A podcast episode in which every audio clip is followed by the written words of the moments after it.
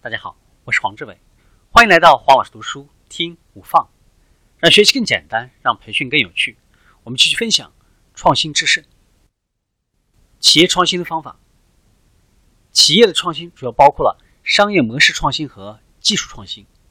商业模式创新的三个主要因素是：第一个叫做价值对策，你像市场、配送和销售什么；第二个是供应链，如何创造价值，如何配送到市场；第三个是目标客户，配送给谁。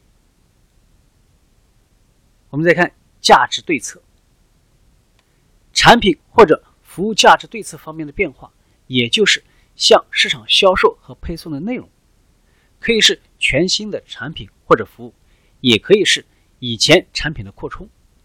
比如说，牙膏会经常增加来宣传防蛀、清新口气、防垢、美白等等功能。亚马逊啊，增加了新的服务内容，成为了一个在线的。商城和在线的零售平台。我们再看供应链，供应链是幕后的，客户呢一般看不到它的变化。这类商业模式的变化会影响价值链的相关环节，包括一个单位组织、合作、经营、生产运输产品以及服务的方式。我们看太阳微系统公司，它和外部组织合作，形成了。战略的伙伴关系，提供价值创造活动，产生了一种新的外包途径，提高了竞争优势。重新调整和供应商的关系也可以带来创新。比如说丰田，重新定义了汽车行业的供应商关系，他把长期以来供应商和汽车制造商之间的对抗关系，改变成为了合作关系。在合作关系当中，汽车制造商的成功和失败。都跟供应商息息相关。我们再来看目标客户。当企业发现一群对它的产品和服务有价值的新客户，而目前呢，对营销和配送还没有能够设计这些新的客户，那么企业就会对目标客户群呢进行改变和创新。比如说，营养棒的开发商最初只是把目标放在了运动员。和极限运动者身上，后来呢，他们发现营养棒呢潜在的新的客户群体，比如说女人，于是呢，在成分、包装盒方面，广告商稍做了调整，营养棒的潜在市场份额就翻了好几倍。我们再看新产品和服务更新，一家公司产品或者服务的变化，或者是推出新的产品和服务。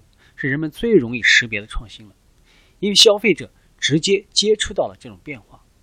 例如，麦当劳引入了低脂油的概念，同样的产品和服务却吸引了新的客户群体，就是那些注重健康的消费者。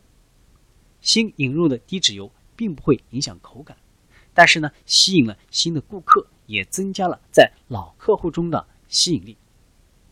麦当劳率先在快餐食品当中引入了这种方法。实现了公司的产品和服务的大价值。加工技术，技术创新是产品制造和服务呢不可分割的一部分。技术变革会带来更好、更快、更实惠的产品和服务。顾客一般看不到加工技术的变化，但是呢，加工技术的变革对提高产品的竞争力意义非常的重大。我们再来了解一下促成技术。促成技术并不改变产品和服务的功能，而是帮助企业更快的实施战略。时间呢是它竞争的优势。比如说，信息技术促进了价值链中不同单位的信息交流。促成技术方面的变化是最不容易被消费者察觉的，但是呢，他们能够确保企业做出更好的决策和促进财务管理。例如，沃尔玛公司在。促成技术方面做出了重大改变，提高了跟踪管理能力，也提高了和企业合作、供应链管理以及呢财务管理方面的能力。新的创新模式就是将商业模式的管理和企业内部的技术整合起来。我们说创新呢，主要有三种类型，第一种是渐进式的创新，就是对现有的产品和商业模式稍作改善。第二种是半激进式的创新，它会引起企业的商业模式或者呢技术发生实质性的改变，但是呢不会同时对两者产生影响。第三种叫做激进式的创新，它就是指同时影响企业的商业模式和技术的重大变化。有的时候，像苹果公司这样的企业呢，会将两次半的激进式创新结合起来，做一次轰动性的创新，对行业产生根本性的改变。它的效果和激进式创新呢相当，只是呢它是两次创新的结果。这样的创新现象，我们称之为替代激进式创新。颠覆性的技术是一种半激进式的技术创新，它是由技术基础改变而发生的。今天的分享就是这样，请关注我们的微信号“黄老师读书”，每周你都将收到我们推送的黄老师读书的文字版本，只需五分钟，学习很简单。我们下期见。